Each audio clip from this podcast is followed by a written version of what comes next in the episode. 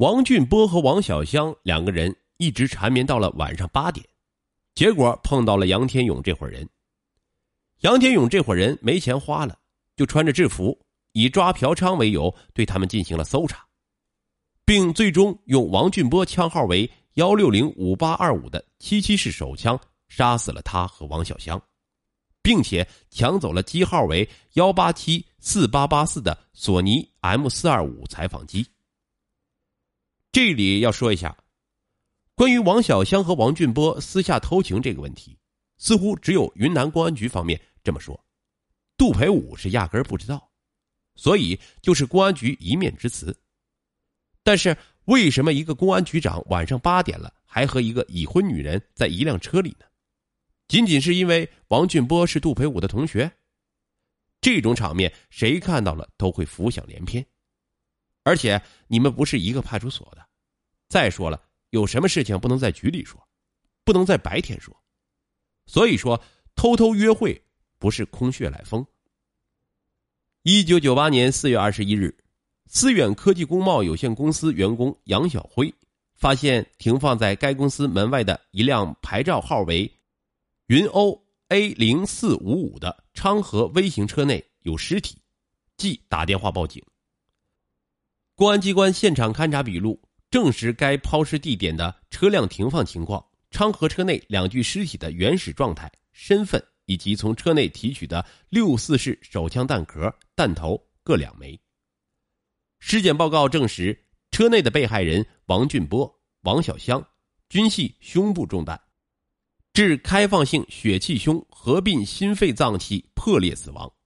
刑事科学技术鉴定证实，射杀王俊波、王小香的手枪系路南县公安局配发给王俊波的七七式手枪，枪号为幺六零。五八二五。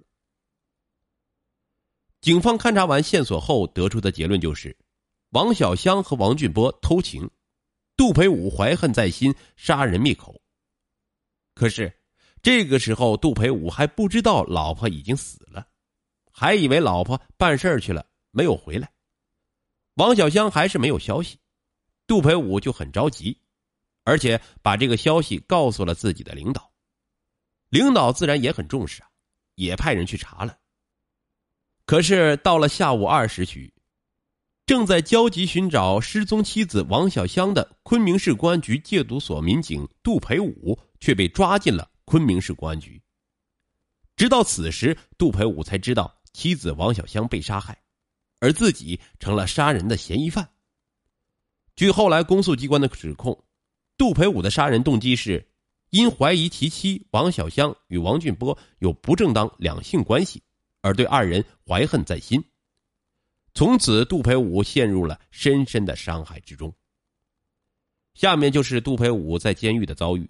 我相信这样的事情被揭发出来，每个人的内心都是痛苦和无助的。一九九八年四月二十二日，杜培武被控制。经过派出所两个多月的审讯，由于杜培武拒不认罪。一九九八年六月三十日，公安局决定给杜培武测谎。办案人员给杜培武戴上了脚镣，喝令他交代杀害王小香与王俊波的犯罪过程。杜培武于一九九八年七月二日被正式刑事拘留。杜培武从四月二十二日至七月二日，一共七十天被限制人身自由，属于非法拘禁。这个时候，身为警察的杜培武已经不像样子了。目光呆滞，步履蹒跚，两个手腕、双脚、脚踝均被手铐、脚镣吊烂化脓，手背乌黑，肿得像戴着拳击手套似的。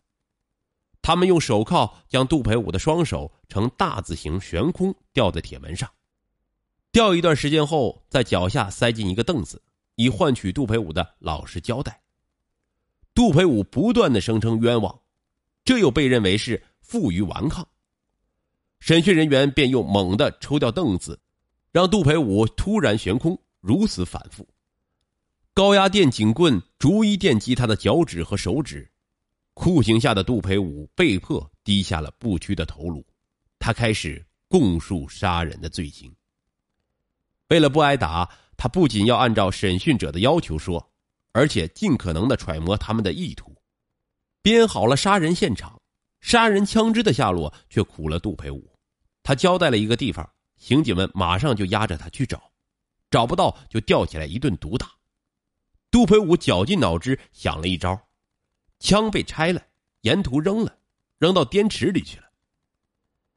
一九九八年七月十九日，杜培武被送回看守所。专案组的其中一个小头目警告说：“如果翻供，小心收拾你。”从六月三十日到七月十九日，整整二十天，杜培武基本没有睡过觉，跪在地上回答问题就是最好的休息，也只有这个时候才能缓一缓，补充一下体力。几天后，杜培武慢慢缓了过来，他写好了刑讯逼供控告书，交给了住所检察官范显忠。这位检察官当着上百名在押疑犯和管教干部的面为杜培武拍下四张伤情照片，这四张照片以后起了很大的作用。我们想把杜培武的案子放一放，继续说杨天勇团伙的罪行。一九九八年六月九日，小姐王芬和男朋友李世兵因为吵架而分手了。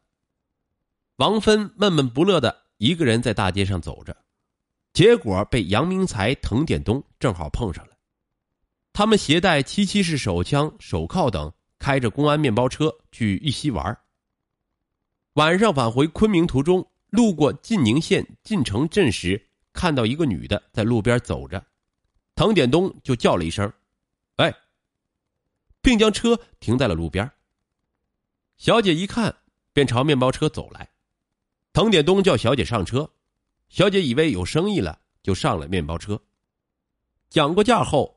好色的杨明才就将小姐按在后车座上，手枪手铐放在座位边滕典东怕小姐乱拿枪不安全，用手铐将小姐铐在车上，任由杨明才淫乐。兽性发泄完后，杨明才问滕典东怎么处理小姐。滕典东说：“不如拿来锻炼一下自己，由他捏死这个小姐算了。”十多分钟后。这名叫王芬的贵州小姐就被滕典东给捏死了，但是怕没死彻底，结果尸体被杨明才、滕典东二人胡乱扔在了路边的河沟里。在扔尸体前，杨明才搜了小姐随身携带的包，里面只有一根带子、一支口红、一把梳子、一面小镜子、一个身份证和人民币一毛钱。一九九八年六月十日，一个叫朱慧的女人。在路过新河里，发现一具女尸。公安机关现场勘查笔录及尸检报告证实，发现尸体的位置、现场情况、女尸的衣着特征，以及该女尸死因为遭暴力侵害后溺水死亡。王家祥辨认出该女尸系其女儿王芬。一九九八年十月，肖丽、肖林、杨天勇、柴国立、杨明才、滕典东。合伙抢了一辆三菱车，司机被杀死，尸体被扔进了昆明卷烟厂附近一个窑井里，车被开到了沈阳，卖了二十万元。作案时，他们穿着警服，以查车的名义进行拦截。他们第一次肢解发生在一九九九年，当时第一次干此勾当的杨明才还有一丝恐惧。事情的经过是这样的。一九九九年三月六日晚，吴峰驾驶牌照号为云 K 零八四六五的尼桑公爵王轿车，将人送到高原明珠大酒店。晚上二十一时三十分许，杨天勇、杨明才、滕典东、左曙光驾微型车，身着警服，由杨天勇携带七七式手枪，滕典东、左曙光携带手铐，在昆明关上一带寻找作案目标。在昆交会东门外公路上，他们发现一辆停放在路边的尼桑公爵王轿车。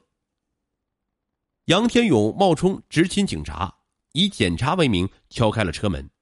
滕典东、左曙光不由分说，分别给车内的吴峰、耿琼仙戴上手铐，并驾车挟持二人到昆明东郊阿拉乡大麻木村三二六号炸药仓库。连夜。这辆尼桑公爵王轿车被滕典东和左曙光开到北方去销赃，途经陕西镇八县交警大队大毛亚检查站时，因行车手续不全被扣留，二人以拿手续为由脱身回了昆明。左曙光在此次劫车杀人后，他便使用吴峰的驾驶证，并化名吴峰。官渡区物价局赃物估价鉴定结论，对该尼桑公爵王轿车堪估价为二十六点三万元。接下来，杨天勇和杨明才则开始了令人发指的罪行。